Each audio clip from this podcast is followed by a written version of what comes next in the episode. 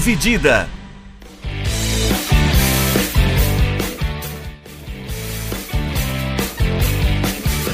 Olá, amigos do podcast Dividida, chegando novamente com mais um episódio para vocês, mais uma semana de podcast.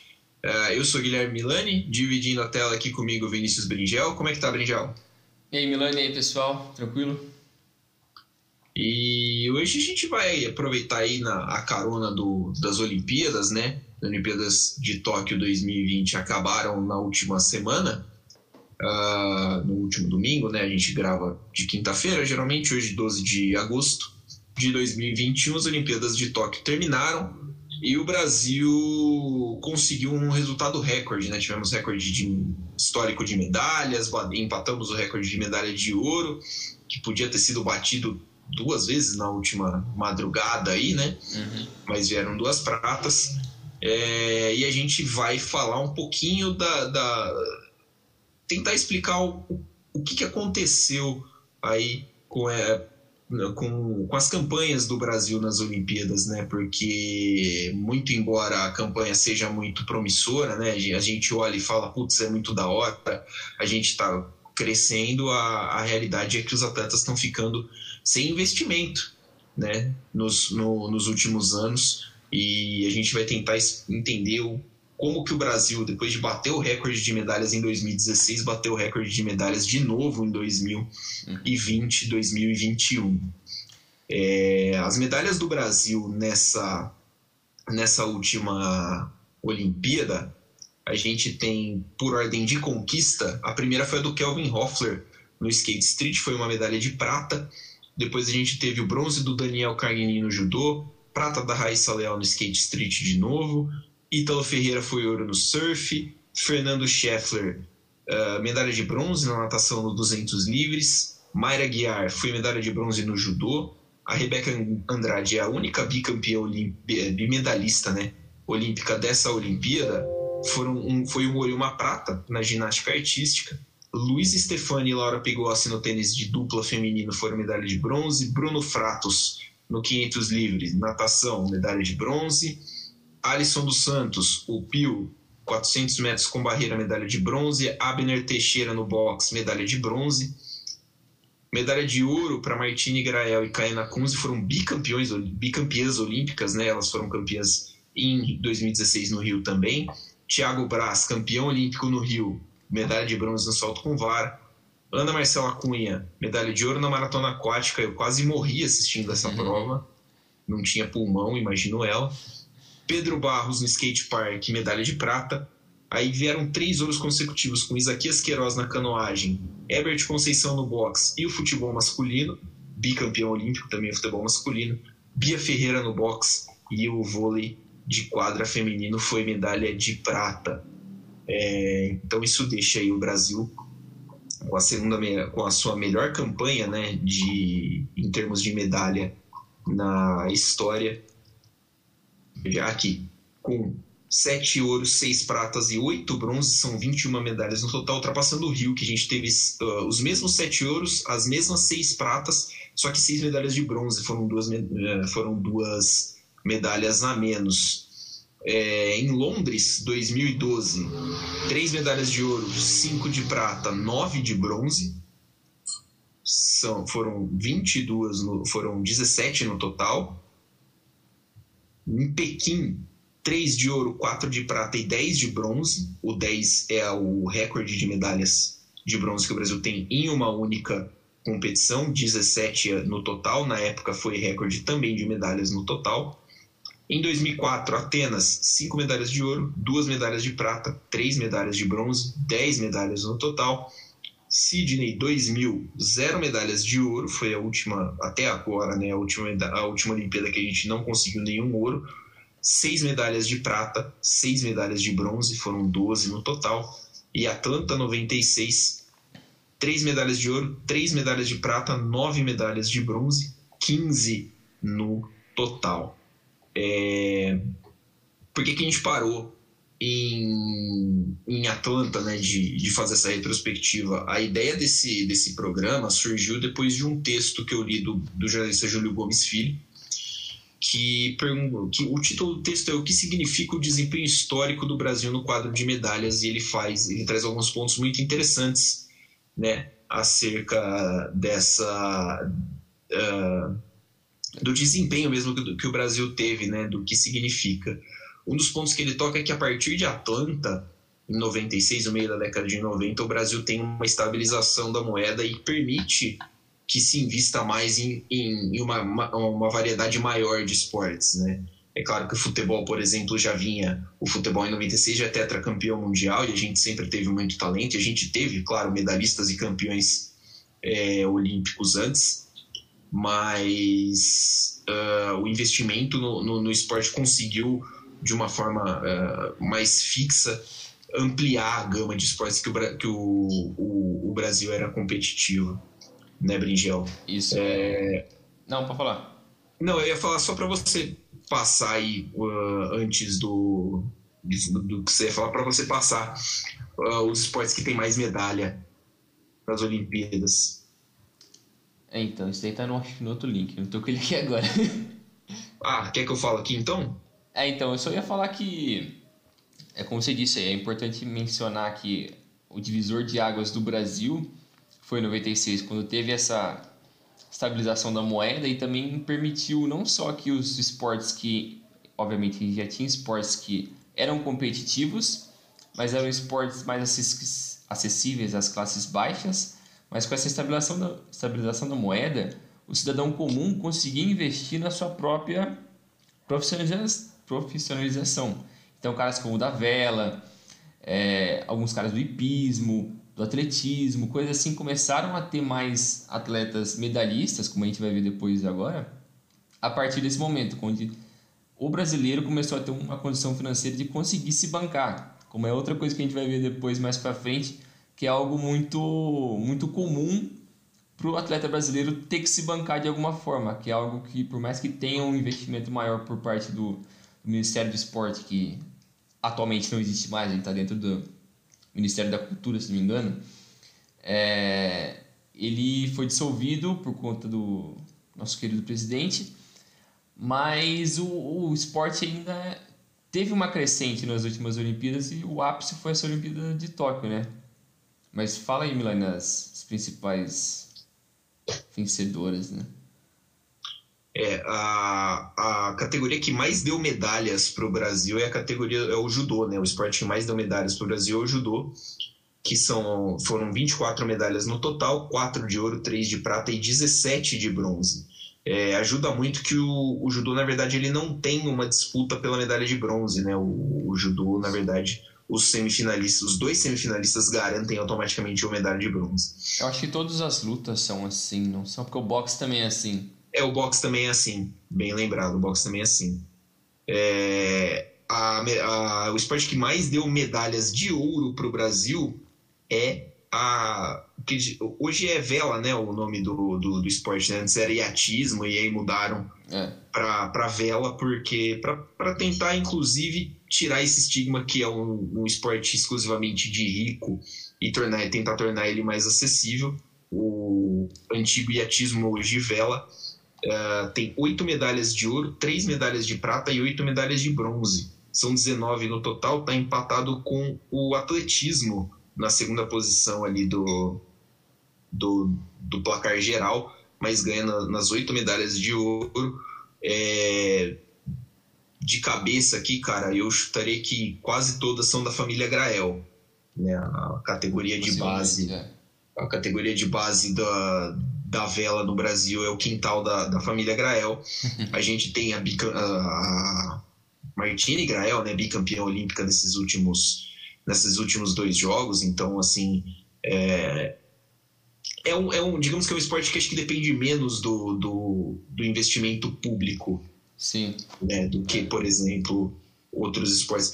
O, a gente tem o Isaquias, que foi, que tá, acho que já com quatro medalhas olímpicas, os, é porque são quatro medalhas olímpicas no remo, e é um esporte que depende muito do investimento público, mas eu acho que é um esporte que, deve, que a gente deveria ser muito melhor. Uhum. É, acho que deveria ter uma. Deveria ter um.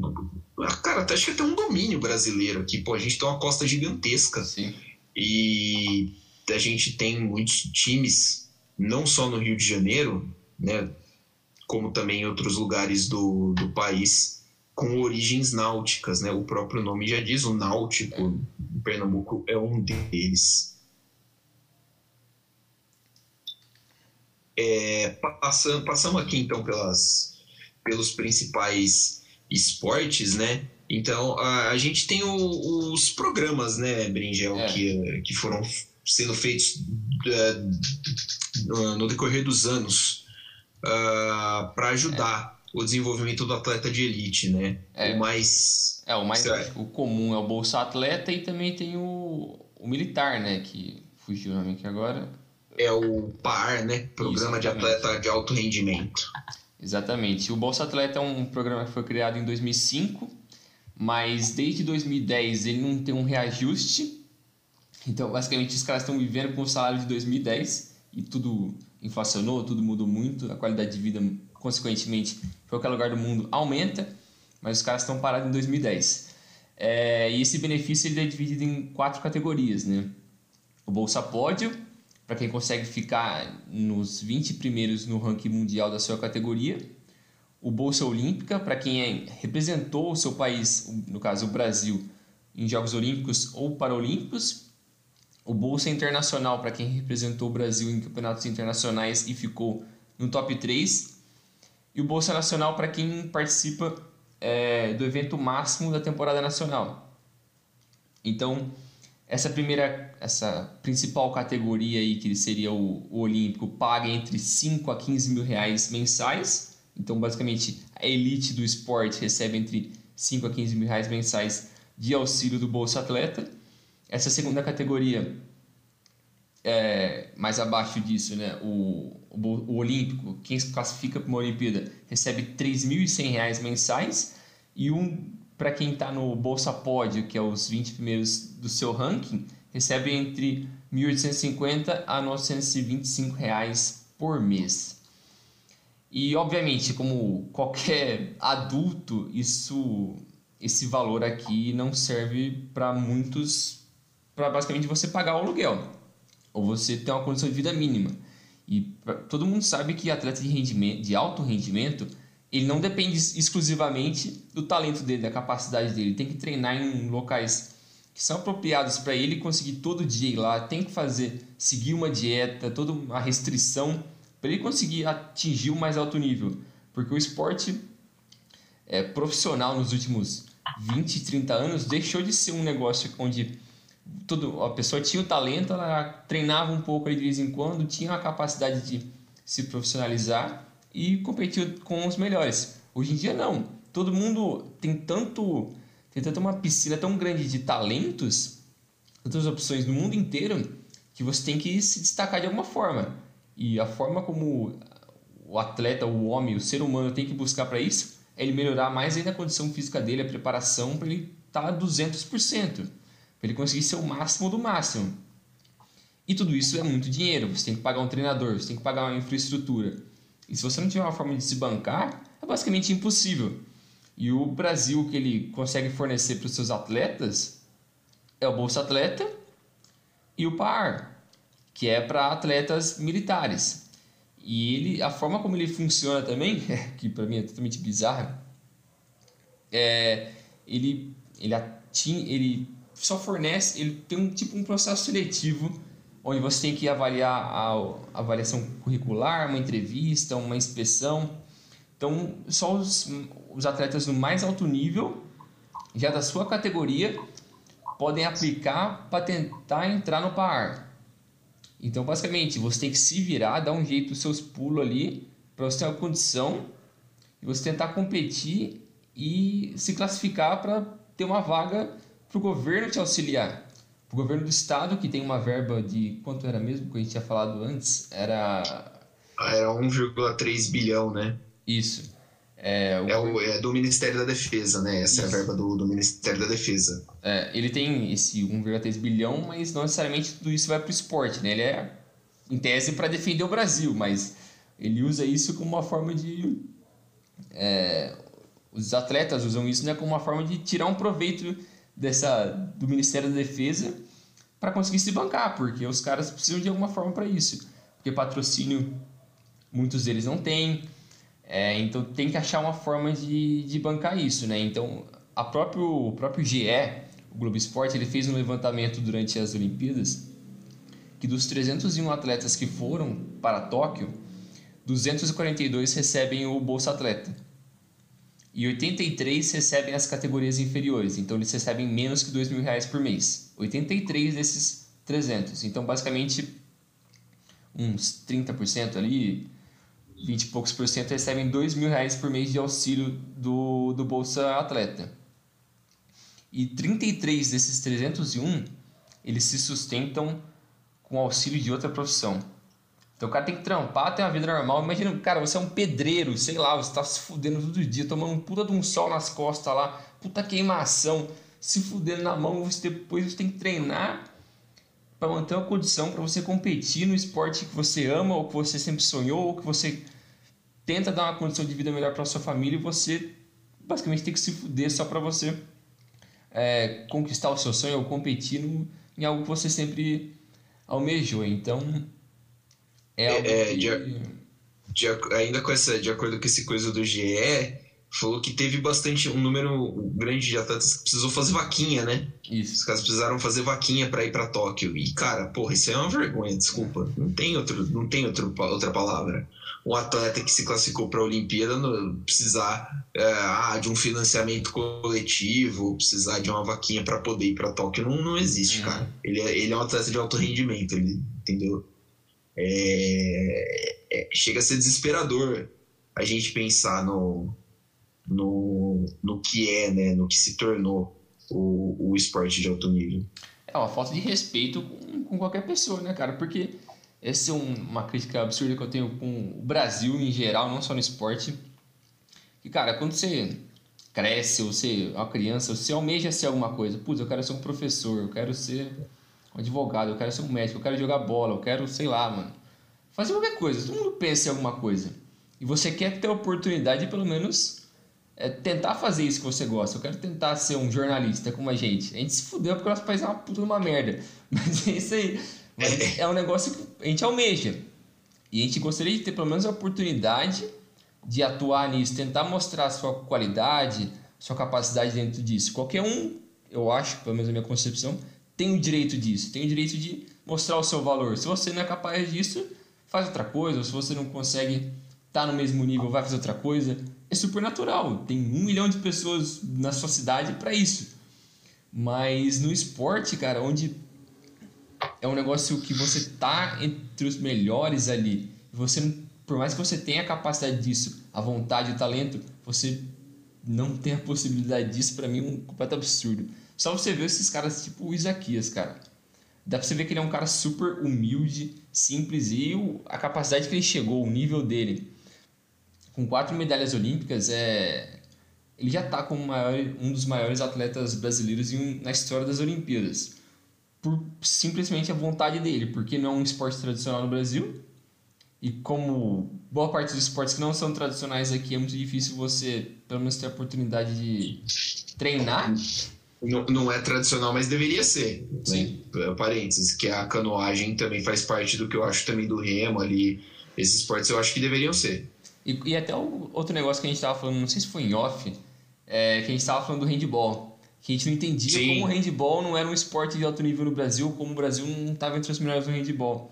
Porque você vai numa escola, putz, pelo menos alguma vez você jogou handball na sua escola. Pelo menos alguma vez o professor de educação física enfiou, ó, joga essa merda aí, vai. E todo mundo sabe, porque é uma regra super básica. É tipo futebol, só que você não pode entrar na área e você usa a mão. É isso. É, é um futsal com a mão. É basicamente isso. E, e, é bizarro que é um negócio que não depende de muita estrutura, porque você precisa de uma bola e quadra é a quadra de futebol já que a gente já tem. Não precisa de muita infraestrutura, super fácil acesso e não, a gente não tem. A gente não compete mais alto nível, da mesma forma o basquete. O basquete também não precisa de muita estrutura. Você precisa de uma bola de basquete, uma quadra e uma cesta super simples e, e, e, a gente não consegue formar mais gerações competitivas. A gente tem muita dificuldade disso. O Brasil sempre é, breca muito nesse negócio porque eu acho que acho que e, isso que é... falta para o Brasil ter essa subir de escalão nas Olimpíadas, né? E, e, ainda, né, cara, que aqui você vai olhar e a gente tem uma liga de basquete, vamos, vamos chamar a liga de basquete de estabelecida, né? Sim. É uma liga que tá aí já tem um tempo, tem nomes grandes, tem, por exemplo, São Paulo, tem o Corinthians, tem Flamengo, times de Flamengo, times Brasília. de futebol, é. que tem times de basquete, times exclusivamente de basquete.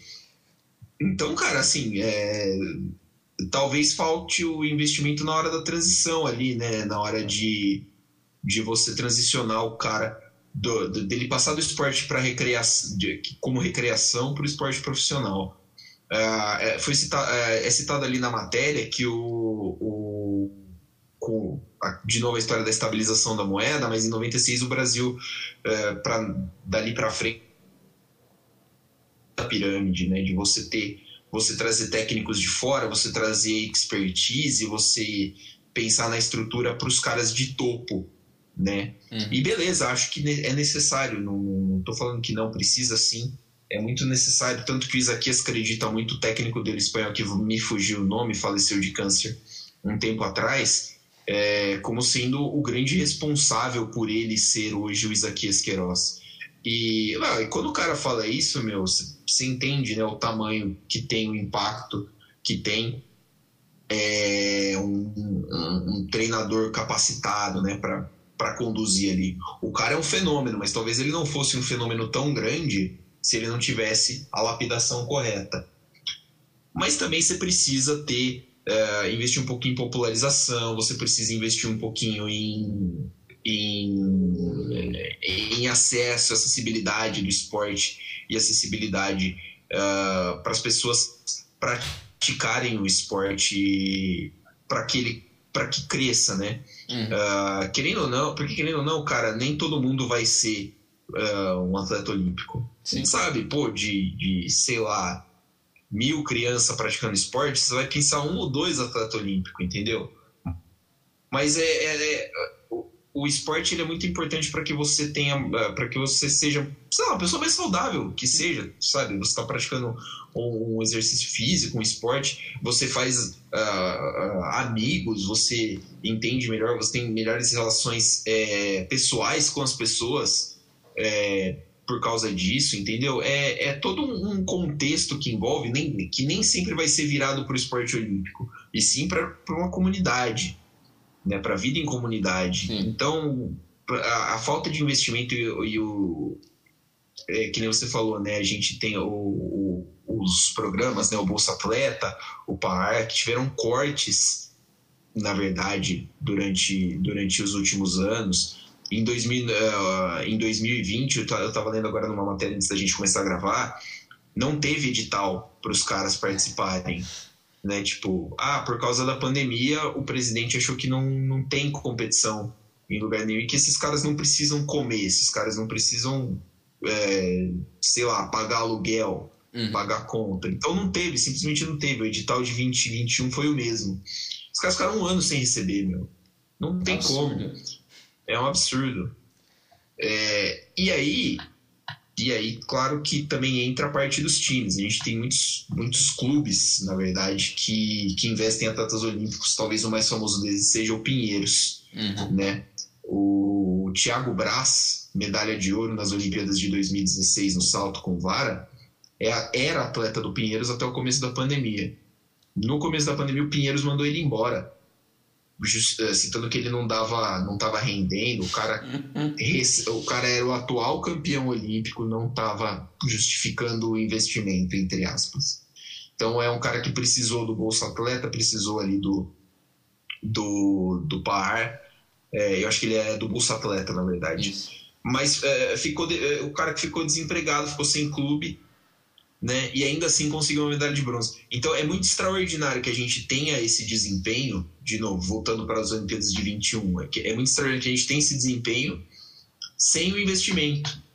Então, é, de certa forma, é acima da média, mas se a gente for parar para pensar, a gente tem quatro medalhas, né? O, o, são quatro, né? A do Kelvin, a da Raíssa, a do Pedro no skate e a do Ítalo no, no surf em esportes que o Brasil já era bom, em esportes que o Brasil não investe em infraestrutura, porque são todos atletas que treinam fora, têm uh, todo o suporte de, de patrocinadores de fora e que não estavam na Olimpíada em 2016. Né? Então, assim, são quatro medalhas a mais. Se você tirar essas quatro medalhas, o Brasil teria um desempenho inferior ao, ao, ao do Rio 2016, o que é natural. Os países geralmente têm, têm desempenho melhor em casa.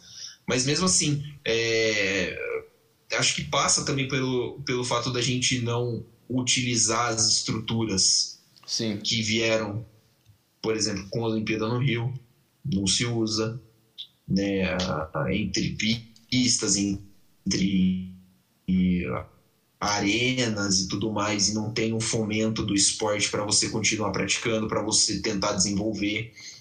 Né? Eu acho que passa tudo muito por isso.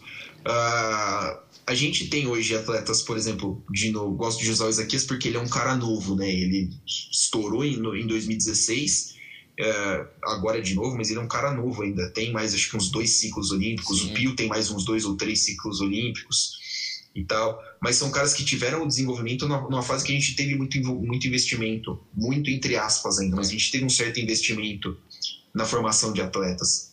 O impacto que a gente vai ter da dessa quebra né, de investimento, dessa, desse corte no investimento, no buraco que tem aí de um ano, de, de você não ter o, o edital para o Bolsa Atleta, do, da extinção do Ministério dos Esportes, que é um absurdo sem tamanho. Isso aí vai cair ali para 2024, Isso. 2028. Ali você pode esperar campanhas muito ruins do esporte olímpico do Brasil. Sim, isso acaba criando uma. Essas é, essas medalhas que você falou desses esportes que não estavam no ciclo anterior, como o skate e o surf, eles criam uma certa ilusão de que o Brasil melhorou. Como consequência de tipo, putz, porque o papo que o governo brasileiro tinha quando foi quando ele foi quando ele foi eleito como sede da Olimpíada 16 é que não vai ter um investimento que para os próximos ciclos isso vai se manter e a gente vai conseguir continuar evoluindo porque é algo que aconteceu com outros países que foram sedes nas Olimpíadas anteriores. A China, quando foi Olimpíada é, sede em 2008, ela já era um país competitivo, já tinha muita gente ganhando medalhas ali, eles ficavam no top 4, top 5 das Olimpíadas. Só que a partir do momento que eles têm a chance de ser sede, eles fazem um, muito investimento, como todas essas sedes fazem, eles se aproveitam disso e hoje em dia China ou a top 1 ou a top 2. Não tem como, eles sempre vão competir por medalhas em qualquer modalidade. E foi assim também com a Austrália é, em 2004. É, não, não, foi 2000 Sydney, né?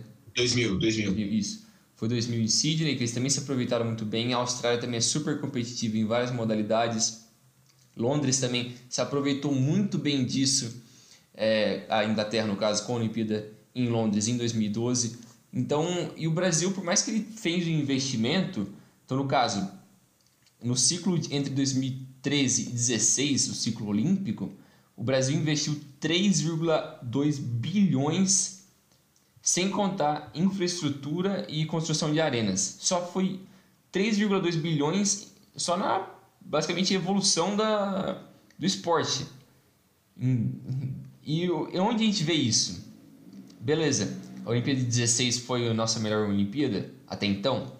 Beleza, mas a gente tinha muito mais oportunidades de vencer medalhas porque a gente tinha muito mais atletas que, entre aspas, se autoclassificaram pelo Brasil ser um país sede. Mas não necessariamente esses caras que estavam ali, eles tinham a capacidade ou o nível dos mesmos caras de outros países daquelas modalidades que eles se encontram. Porque o Brasil não investe nisso. E não adianta você tentar é, beleza, a gente vai ser sede daqui seis anos da, da Olimpíada. Putz, vamos tentar investir agora para ganhar já daqui seis anos. Isso não acontece. Não é do dia para noite que você consegue investir e já ter um retorno de certa forma tão rápido assim. E um exemplo que eu acho que a gente citou, não sei se foi no programa anterior, alguns atrás, que é o exemplo da Argentina no basquete. A Argentina no começo dos anos 2000, uma máquina do basquete ganhou ouro olímpico, uma potência absurda, que foi a maior geração da história do basquete masculino da Argentina. Sul-americano. É, sul-americano. Acho que tirando talvez a Espanha e os Estados Unidos, foi uma das maiores gerações da história. Time absurdo. E é um trabalho que eles trabalham quase dois, 12 anos para ter essa geração. E eles não foram um país sede em momento algum para ter esse tipo de, de investimento. Eles trabalharam com base, trabalharam no desenvolvimento de atletas para daí conseguir ter um retorno. E eles sabem que é um processo lento. Qualquer pessoa minimamente racional sabe que para você conseguir construir gerações leva um tempo. Você precisa criar uma cultura de, que, de pessoas que vão se interessar por isso quando são criança. Ela vai começar a aprender o esporte, vai começar a desenvolver o corpo dela para aquele esporte. Não adianta você ter 15 anos e começar a jogar beisebol. Você não vai ser bom, cara. Não adianta, cara. Você pode gostar muito, você não vai ser bom. Você tem que começar cedo. Em qualquer esporte. Ou pelo, assim. ou pelo menos você não vai ser, tipo, top mundial. Você vai ser, tipo, vai atingir um teto claro, tipo, vai poder se desenvolver como um jogador, sei lá, ok, mas, tipo, não vai ser um, um cara que vai ser top da MLB, por exemplo. Não adianta Sim. você querer começar a correr no atletismo mesmo com essa idade que não vai dar para você bater de frente com o Usain Bolt. Sim, exatamente. E a única forma de você é, encurtar esse tempo de, do cara começar a se interessar pelo esporte é você investir nele desde cedo. Você tentar criar uma cultura de, de mostrar para a criança, ó, atletismo é legal. Olha, é, vela é legal, não sei. Hipismo, bacana. Olha aqui, ó, putz, eu não acho que hipismo é muito legal porque você está tratando um animal mal, mas beleza. É, é tem um isso. exemplo. É, você criar essa cultura de mostrar que o esporte é bacana, você criar um interesse, uma cultura por aquilo, pro cara, putz, nossa, uma criança ali olhar a TV, nossa, eu quero ser igual aquele cara olhar para o Guga quando ele estava no alto nível dele no, no tênis falar, putz, eu quero ser igual o Guga, eu quero ser igual o César Cielo. Aí você começar a trabalhar essa cultura de abraçar um esporte ali para você começar a gerar gerações e gerar frutos depois na, no ciclo olímpico, né? É, é, é, você ter a base, né? A base e a estrutura de, de diversos esportes e estar tá preparado quando surgir alguém fora de série para se aproveitar disso. Sim. É, mas é, é, você citou a China, né? Que a China é um exemplo bom. Cara, uh, eu não sei se você assistiu a final do Skate Park. Não, Skate Street. Hum. Tinha uma chinesa Sim. competindo. Sim. A chinesa começou a andar de skate tinha quatro anos. Tipo, é uma menina nova, tem tipo 20, 20, nem 20 anos, mas ela era lutadora de taekwondo antes. Tá? É, acho que era taekwondo. E aí viram que assim, cara, vai ter skate nas Olimpíadas, parece que a menina já tinha um interesse. Cara, bota a menina pra andar de skate. E aí, tipo, a China transformou uma lutadora de taekwondo em uma finalista olímpica de skate em quatro anos. Né? Os Estados Unidos devem ter, deve ter muito caso assim. Porque você tem nas escolas, você tem muito Sim, é. uma estrutura muito boa para você desenvolver atletas. atletismo. Caras da NFL, da, do, de futebol americano, caras da NBA, pode ver que muitos deles têm passado de atleta, de atletismo mesmo. É, eu assisti um documentário falando sobre a Universidade de Miami, os times históricos da Universidade de Miami, e Miami teve durante um problema é, durante um tempo problema para recrutar jogadores. Eles tiveram um corte nas bolsas de, de futebol americano. Eles simplesmente recrutavam atletas, tipo, caras do atletismo. Ah, você vai estar tá sendo recrutado para o atletismo, eles vão usar você no futebol americano. Então é uma estrutura que assim, você pode utilizar o, o, o cara pode praticar mais de um esporte. É comum que é, adolescentes pratiquem mais de um esporte você não precisa ser excelente em todos. Uhum. Você vai virar profissional em todos. Mas, cara, é numa dessas que você acha, tipo, talentos muito bons, por exemplo, para chegar numa Olimpíada. Né? Uh, a Grã-Bretanha, por exemplo, você estava citando que uh, o investimento que foi feito, uh, você começa a perceber principalmente a partir de Pequim, né? que é uma Olimpíada antes de Londres. É. Que eles ficaram em quarto no quadro de medalhas, em Londres eles ficaram em terceiro. No Rio de Janeiro, eles bateram o recorde de medalhas totais, 67, ficaram em segundo no, no quadro de medalhas. Em, em Tóquio, esse, é, nessa última Olimpíada, eles ficaram em quarto, mesmo número de medalhas que eles tiveram em Londres em 2012. Cara, é trabalho é. de continuação. Sim. Né? É você faz prazo, investimento. Né? Exatamente, a longo prazo. Você, você faz investimento e beleza, você, é, você vai colher os seus frutos por um bom tempo. O Brasil teve duas ótimas gerações olímpicas aí, de isso falando de todos os esportes. é, que, que quebraram recordes e tal em duas Olimpíadas seguidas, né? Do, uh, Rio 2016, Tóquio 2020. A, as anteriores, Pequim 2008 e Londres 2012, que também tem frutos de investimentos anteriores, também quebraram recorde. As duas são, uh, nas duas são 17 medalhas, né, que eram o máximo até o Rio. Rio foi 19, era o, o número máximo de medalhas até essa última Olimpíada uh, que terminou essa semana, que foram 21. Então, uh, o ideal seria você ainda aumentar, porque mesmo com esse número de esse número alto de medalhas, esse número bom, né, de esse investimento que você citou os valores crescendo, a gente, o, o Brasil é um país muito grande e que tem um, um problema de estruturas esportivas muito grande também. E, claro, por ser um país muito desigual, é infelizmente é natural que as pessoas, que a população também sofra com essa desigualdade econômica também na hora de praticar os esportes. Então, não é acessível, que nem você falou, você precisa de uma dieta decente e, cara, não é acessível para todo mundo ir numa nutricionista por conta, uhum. entendeu? Não é acessível para todo mundo você ter uma pista de atletismo em condições boas, ou você ter acesso ao tênis de atletismo, entendeu? Então é, é, é nisso que você precisa ter, a, a, você ter o treinamento adequado. Então, cara, é, é assim, é, é que é, a gente vai bater sempre nessa tecla, é um investimento a longo prazo em estrutura, em qualificação de profissionais, é, é, eventualmente na formação de profissionais para treinar esses caras. Sim porque você também precisa, não dá para você capacitar esse pessoal, né?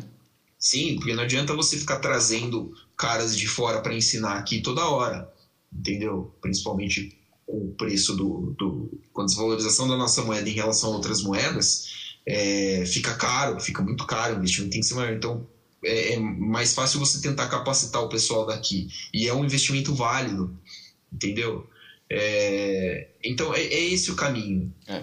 É, só citando também uma parte aqui, dessa parte do investimento, que é um trecho que, que foi quando o, o Bolsonaro ele rebaixou o Ministério do Esporte para uma subordinada do Ministério da Cidadania. Eu falei Ministério da Cultura, mas é o Ministério da Cidadania. É Ministério da Cultura e Cidadania, não é? Tudo junto? Ah, Ou é diferente? Na matéria que eu peguei aqui da cidadania. Aí, tá, aí tá, como, tá como cidadania mesmo? É. é. Eu sei lá, ele desfaz e faz ministério com uma facilidade também que. É, ele tá brincando. Nem sabe mais o que, que é, o que, que não é. Mas então, é. é uma das primeiras coisas que ele fez ao rebaixar o Ministério do Esporte foi promover algumas mudanças no patrocínio das estatais para atletas e confederações. Então, tipo, até 2018, sete estatais, entre elas a Caixa, a Petrobras, Correio, o BNDES, eles detinham 73 contratos esportivos. E depois do primeiro ano do Bolsonaro, 50 deles foram encerrados. pra você ver. Então o é, é. Brasil, ele de... oh, lógico, qualquer esporte para você ter desenvolvimento precisa de investimento. Se o investimento público não é bem feito ou simplesmente não tem vontade, você precisa de um investimento privado. Então, e também não tem também. Aí a única forma que as estatais conseguem, de uma forma, auxiliar uma pequena parte, mas já é algo válido, o Bolsonaro, infelizmente, conseguiu acabar com esse negócio. E depois citam, tem inúmeros casos, mas é super longo, fica, dá pra ficar meia hora só falando desses, dessas mudanças que teve desde 2018 para cá. É, e, é, e é complicado, cara, porque é exatamente isso que você disse. A gente vai ficar sempre batendo na tecla no investimento. O investimento tem que acontecer em diversas áreas, seja na educação do, da criança, seja na formação dela como uma atleta, seja na formação dela como um ser humano, para não, é, não ser um cara que ele, como a maioria dos jogadores de futebol brasileiros são, que o cara não tem formação como homem, como mulher. Então, quando você chega num patamar onde você tem um dinheiro, você começa a fazer um monte de besteira. Você não, não tem educação cidadã, né? Sim. Você não sabe o que fazer com o seu dinheiro porque você não tem consciência do que é o dinheiro. Você não dá valor ao dinheiro. Você não tem noção de como tratar as pessoas ao seu redor, como você tratar a sua família, como tratar o seu o cara que você está competindo contra. Você não tem noção disso. Você vive numa completa bolha porque você não tem estrutura para isso. E sou, muito deles não tem família que gerou estrutura para isso. Então é muito complicado. Para você tornar o atleta não é só um cara que compete na sua profissão. Ele também é um homem, um ser humano ali, né? Então, é, tem todos esses, esses poréns para você formar uma geração de atletas. Eu acho que também outra coisa que esbarra nisso um pouco é a cultura. É a nossa cultura do brasileiro de sempre ter um, um pé atrás com tudo e ser teimoso para aprender qualquer coisa diferente, ter um olhar diferente. Nossa, o cara tá correndo atletismo ali, vamos acompanhar ele. Putz, vamos ver isso, vamos incentivar, vamos torcer por ele. Mesmo se o cara não ganhar, vamos torcer, vamos tentar ver. Não, o brasileiro só quer saber de quem ganha. Se não ganha, você é burro, você é um lixo, vai tomar no cu, vai, vai fazer outra coisa. Não, não serve. E então é difícil você criar uma cultura onde você é, se interessa por outras coisas. E o brasileiro, como a gente citou antes, é sempre quando, por sorte e por esforço de alguns desses atletas, esforço a nível pessoal, individual, alguns caras conseguem sair, estourar esse esse, esse bloqueio de falta de investimento, como o Guga foi no tênis, como o basquete nos anos 60 e 50 foi para o Brasil, como alguns caras do, do atletismo, o, o Rodrigo, cara do hipismo, o Rodrigo... Rodrigo Pessoa. Rodrigo Pessoa, caras que fogem totalmente da curva. Eles vão, eles fazem um negócio completamente diferente e por mérito próprio. Mas as pessoas não dão valor para isso depois. Beleza, ficam super felizes na hora, mas passa dois meses e ninguém mais lembra do cara. O pessoal não dá valor pro cara depois daquilo. Não tenta trazer ele para um evento onde tem crianças ali e tentar incentivar a, a praticar o esporte dele. Dá opção, estrutura para o pessoal começar a praticar o esporte e tentar usar o cara como um espelho. Que é a forma de você criar um interesse também mas é muito difícil e o Brasil tem essa resistência de tentar um, gostar de algo novo que não seja só na base da vitória. E quando vence, a gente não quer aprender. É, valor, é muito né? parte é, é, muito parte da nossa cultura, é, do que a gente chama de cultura monoesportiva, né? É. A cultura que se não for o futebol masculino, não serve. E assim, é um é, parênteses, é, é futebol masculino, porque você vê que até o futebol feminino tem a sua, uh, não tem chance de errar e perder para. É. Né, pra, elas são tratadas como pra... inúteis. Sabe por quê? mano. Pegou um bronze se... ou porque chegou na semifinal ou a quartas. Cara, engrandece e, tipo, elas. Fala bem, tipo, tenta incentivar para na próxima ser melhor. Exatamente, você precisa do incentivo. Uh, beleza, a gente pode falar. A gente pode falar de campo e bola, a gente pode falar que, por exemplo, nessas Olimpíadas, a Pia foi mal. Uhum existem questionamentos acerca de convocação, existem questionamentos acima acerca do, do, do, do, jogo mesmo, da eliminação contra o Canadá, beleza, mas não é o fim do mundo, cara. Sim. Tipo, não é como se elas fossem um, um, horrorosas e tal, e não valesse a pena um investimento que mal e mal existe, uhum. entendeu? É, se for parar para pensar, o Campeonato Brasileiro Feminino tem transmissão em TV aberta há o quê? Um ano? dois no máximo. Eu acho que é por aí, cara. Eu acho que é, né? O primeiro foi em 2019. E, e assim. Bem pouco, é. Te, te, tenta lembrar quando é que foi o. Assim, tenta lembrar, não existe, pô. A gente, a gente cresce com futebol masculino na TV desde sempre. É. O investimento, visibilidade, entendeu? E, porra, quanto vexame seleção masculina já passou? Entendeu? E isso ajuda. Cara, isso vai ajudar é um processo longo, é um processo demorado, mas precisa, é, precisa passar por isso. É. Né?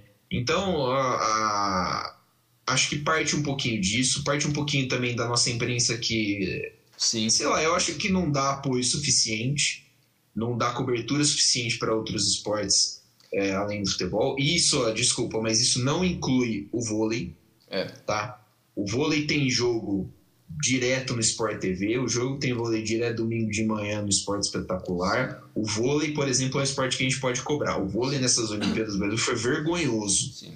Foi vergonhoso. Ponto. Mas dá pra gente cobrar mais investimento, dá pra gente cobrar mais investimento da Confederação de Basquete, dá pra gente cobrar mais investimento da, da Confederação de, de Atletismo, e dá pra gente cobrar mais cobertura da, também da, da, da imprensa porque ajuda a popularizar, ajuda você a, a, a tornar hábito você torcer para os caras, a você entender melhor o contexto dos caras, é. entendeu? Uma coisa é... também é que eu sei que no Sport TV, você vai no Sport TV 3, 2, eles passam às vezes atletismo, alguns esportes, entre aspas, alternativos, eles mostram as competições. Mas a maioria das vezes eles não anunciam muito bem isso, e outras vezes não é nem ao vivo. É, então, ia falar quantas vezes é reprise. É, então é, também... você criar essa, é, esse interesse. Putz, eu vou ver a reprise do atletismo duas horas da manhã. Quem que vai não, ver isso, né? cara? Se isso nem reprise do jogo do meu time, porra, tá de sacanagem. É. Então falta um pouco mais de, de consciência, como se disse, da mídia, da cultura do brasileiro em geral e dos nossos governantes para juntar tudo isso e conseguir é, fazer uso da nossa capacidade, do nosso talento, porque o brasileiro é muito talentoso. Consegue ir bem, traba bem trabalhado, consegue, conseguiria ir bem em vários esportes. Mas precisa todo mundo ajudar. Vamos ver o que, é, que vai virar disso. É, assim, a gente fala conseguiria ir bem em vários esportes. Assim, é, eu, eu acho que a gente. Uh, do, os medalhistas brasileiros, cara, são heróis. Sim. Esportivamente são heróis. É, e mesmo sem essa, com essa dificuldade, a gente tem, por exemplo, uh, no boxe, muitas medalhas. Sim. Né? Os boxeadores brasileiros são bons, mesmo acho que, embora você também precise relativamente de pouca estrutura e sejam caras que são, não são profissionais, mas uh, são. Me fugiu aqui a palavra mas, cara, é, é, é Olimpíada atrás de Olimpíada, você tem uma, duas medalhas assim. É. é consistentemente um esporte que o Brasil sempre está indo bem. Entendeu? Ah, pode ser que a gente ainda esteja tendo reflexos, por exemplo, da geração do Popó. Claro, pode ser. É, geração que, sei lá, via as lutas do, do Mike Tyson na TV, domingo à noite, Luciano do Vale é, trouxe para a TV brasileira, depois virou um pouquinho mais popular, mas já caiu. E assim, é, é uma escola que a gente tem com relativamente, de novo, pouco investimento, mas que só nessa, só nessa Olimpíada deu três medalhas para o Brasil: Sim. uma de ouro, uma de prata uma de bronze. Então, assim, é... e é um esporte relativamente simples, cara. Ah, de novo, né? Vai, a gente podia, podia ter mais. É, teve um, tem um caso, acho que uma das primeiras medalhas que o Brasil tem em Olimpíada é a do Servilho de Oliveira. Uhum. Servilho de Oliveira, do, do boxe, né? É. E é, é para você ver como a gente não dá valor, né? Pro, pro que os caras fazem. O Servilho de Oliveira teve ganhou um processo contra o Instituto acho que é Instituto Palmares, né, que chama o, o Instituto do acho que da memória de pessoas negras no Brasil, o, o presidente atual desse instituto é um completo de um imbecil, tirou o nome do servilho, do servilho da, dessa, dessa lista e tal, como tirou o nome de várias pessoas importantes para a história do Brasil que são negras. E o Servilho ganhou um processo contra esse cara. Porque, assim, é, é um cara que ia ficar de novo esquecido, escondido na. Né? Esco, é exatamente, esquecido na, pela história. E, assim, cara, é um é uma figura importante, é um medalhista olímpico, sabe? Então, a, a gente podia tratar melhor as pessoas que, que, que têm é, que tem essa história. Ele, o Servilho é medalha de bronze nos Jogos Olímpicos do México, em 68, da cidade do México, em 68. A gente podia tratar melhor, a gente podia uh, usar essas figuras para disseminar o esporte, mas não, a gente prefere por, por, política, a gente prefere simplesmente ignorar, é. ou a gente prefere jogar essas pessoas para escanteio. Isso é muito triste, cara. Sim. É muito triste, porque a história a gente não pode apagar, né? A história a gente tem que usar sempre para entender o que, o, o que dá certo, o que não dá e, e usar ela para seguir adiante. Sim, exatamente. E também esse, esse tipo de exemplo assim que o pessoal acaba meio que apagando a história do cara simplesmente por por egoísmo mesmo, porque o, o cara, Exato. ninguém sabe quanto o cara sofreu ali, quanto ele lutou em umas condições absurdas para conquistar algo que poucos conseguiriam. E a gente nunca dá valor para isso. O brasileiro tem uma dificuldade também de dar valor pro pessoal. pessoal também vive tacando o pau no Pelé, que todo mundo diz que é o maior jogador de todos os tempos. Aí depois vira, passa essa página, taca o pau nele. Ah, o Pelé é um idiota, o Pelé se fala besteira. O brasileiro gosta de crucificar todo mundo. Então, é uma questão um pouco problemática também. É, eu acho que volta um pouco naquela história, igual eu tinha falado antes, desses caras que fogem um pouco da, da regra, como um Guga, um Cielo. Uns caras que, cara, eles são referência, eles competiram com os melhores, eles fizeram muita coisa. Cara, o Guga era foda. Ele só não foi maior porque ele teve problema físico. Só por causa disso. Senão ele era para ser um dos maiores. E quem que lembra do Guga? Assim, o Guga virou quase meme hoje, né? Tipo, é. Ah, o Guga é o cara felizão que tá sempre dando risada. É. E tipo, não, mano, ele, é, ele foi um, uma figura importantíssima pro, pro esporte brasileiro, que ele, né? Porra, ele é tricampeão, se não me engano, de Roland Garros, que Sim. é um dos torneios mais difíceis de se vencer do, do, do circuito de tênis, né? É. Então. O Oscar, cara. Não, o. É, o Oscar. O Mão Santa, né? Isso. Cara, o pessoal também não dá valor pro cara, o pessoal esqueceu o maluco. O cara foi um dos maiores jogadores da história do basquete ele, mundial, sendo brasileiro. Ele é, um, eu, é, ele é o maior cestinha da história dos Jogos Olímpicos. Sim. O cara é um absurdo. Pra que, eu não sei se deve ter isso em português, mas ele, alguns anos atrás, ele foi é, introduzido ao Hall of Fame da NBA. E, e quem introduziu ele lá foi o Larry Bird, porque tem alguém que tem que indicar você. E o Larry Bird, um dos maiores jogadores da história da NBA, indicou o Oscar. E o Oscar nunca jogou um segundo pela NBA, só para deixar claro. E ele fez um discurso, geralmente esses caras um discurso de um, dois minutos. Um discurso de 20 minutos, o Oscar, ele ficou lá. Ele não calava a boca. Mas foi muito foda. A história do cara é foda. Ele fez todo mundo lá chorar e dar risada. Porque o cara é foda, eles reconhecem isso. Um cara que eles nem sabem o que é. Eles dão valor e respeitam. E a gente não. E isso é horrível. Mas é a realidade que a gente vive. É, o, o Oscar ele só não foi jogar na NBA, ele teve. É, ele contou uma vez que ele foi. Uh, o, o Nets tentou. Ele foi é, o, o, Nets o Nets draftou ele, mas ele não foi, porque se ele fosse para a NBA, ele não poderia jogar mais pela seleção brasileira. Sim, aí depois e aí... ele teve outra oportunidade de ir, mas ele já estava meio velho. Aí ele não queria jogar lá com 36 anos, um negócio assim. Ele preferia é, continuar aí... aqui. E mesmo assim, cara, é um cara que teve duas oportunidades de jogar na NBA, não jogou, e mesmo assim tem um reconhecimento gigante. Né? Então, assim, a gente podia tratar melhor essas pessoas. Só para dar certinho a notícia do, do Servilho, é, no fim do ano passado, a Fundação Cultural Palmares retirou o nome de 27 personalidades de uma lista de homenageados.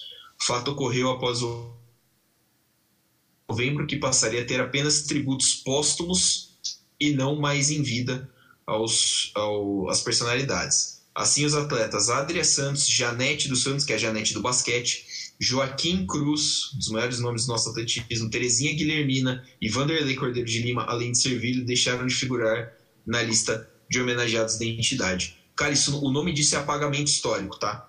Não tem outro nome. Eles estão tentando apagar a história do esporte nacional por egoísmo. O Servílio de Oliveira venceu, ele entrou com uma ação contra a Fundação Palmares, venceu essa ação e conseguiu garantir que ele eh, que, essa, que conste o nome dele nessa lista de homenageados. Então, assim, é, num país que trata dessa forma pessoas tão importantes para o esporte no geral, né, cara? Pra, uhum. Pessoas que foram tão importantes em diferentes épocas do esporte. É, não é de se admirar que se corte investimentos. E, e aqui a, a gente está falando de esporte, que é uma coisa que, bem ou mal, dá para viver sem, mas. Sim. É, cortes em educação, cortes na área de saúde. é daí para pior, tá? Então, num país que trata dessa forma os seus, os, os seus grandes ícones, não há de se surpreender mesmo que o desempenho é, seja ruim para os padrões que a gente poderia alcançar. A gente está falando, claro, a gente passou o começo do programa falando, não, o Brasil foi bem nas Olimpíadas e tal, né? Explicando um pouquinho do contexto. Foi bem em termos, a gente tem capacidade para ir muito melhor. Sim. A gente tem capacidade para bater de frente para ser top 5 olímpico. Basta a gente querer, basta ter o, o investimento. Sim. Acho que é isso aí. O debate ficou um pouco longo, mas eu acho que a gente falou bastante coisa. Tacou o pau no Brasil, mas é, é pelo bem. Não é na maldade, não. Isso aqui é o bem do Brasil. É, é, esse, inclusive, que a gente faz aqui, eu, uh, fez aqui, é o esporte preferido do brasileiro, que é criticar os outros, criticar o país. Isso o brasileiro faz com uma excelência. Vai com gosto. Se fosse esporte olímpico. é, mas é. Eu inclusive, isso deixou abrir um parênteses. Acho engraçado, né? O, o, o Brasil falou, não, pô, porque tem. Podia colocar mais os esportes, podia colocar o futebol de areia, futsal no, nas Olimpíadas e tal. E acho que são, que são opções válidas, é, mas mostra um, um, um ponto, assim, que o brasileiro se sente muito mais atraído por um esporte quando ele envolve futebol, ou uma variante dele. E dois, o brasileiro realmente não acompanha, porque o Brasil não é campeão mundial em nenhum, não é o atual campeão mundial em nenhum desses dois esportes. Sim. Isso aí. É isso aí então, Brinjel, estamos conversados? É isso aí. Valeu, Milani, valeu, pessoal. Até a próxima. Valeu, galera. Valeu, Bringel. Semana que vem estaremos de volta com críticas e elogios a quem merecer porque é assim que a gente faz. A gente fala mal quando precisa, a gente elogia quando precisa. E é isso aí. Siga-nos nas nossas redes sociais, arroba Dividida Podcast.